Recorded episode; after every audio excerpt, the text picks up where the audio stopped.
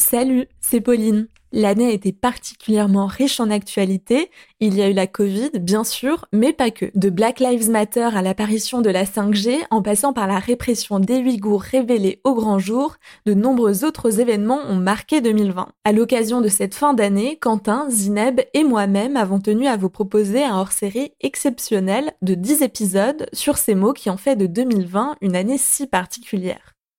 Qu'est-ce que le mouvement Black Lives Matter? Merci d'avoir posé la question. Depuis fin mai 2020, des centaines de milliers d'Américains descendent dans les rues pour protester contre les violences policières, le racisme et les inégalités.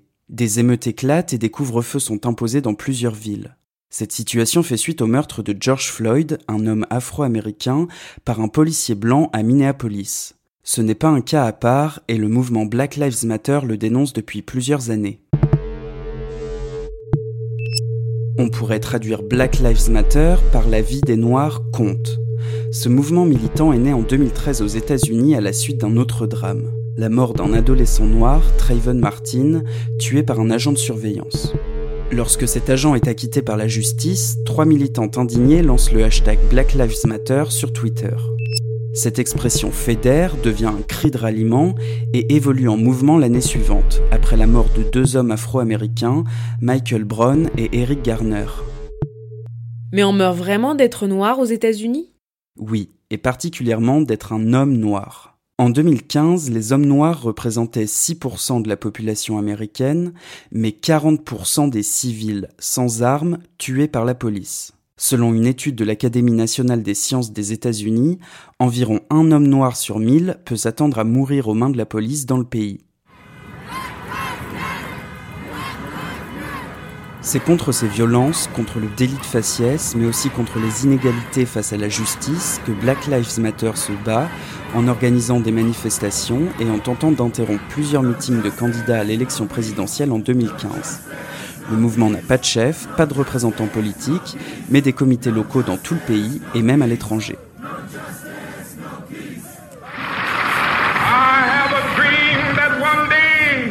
Black Lives Matter s'inscrit dans l'héritage de la lutte antiraciste des Black Panthers, de Martin Luther King et de Malcolm X, tout en incluant les plus marginalisés des marginalisés, c'est-à-dire les personnes handicapées, LGBT, les femmes ou les sans-papiers. Pour ces militants, il y a un lien direct entre le patriarcat, l'impérialisme, l'exploitation économique et le racisme.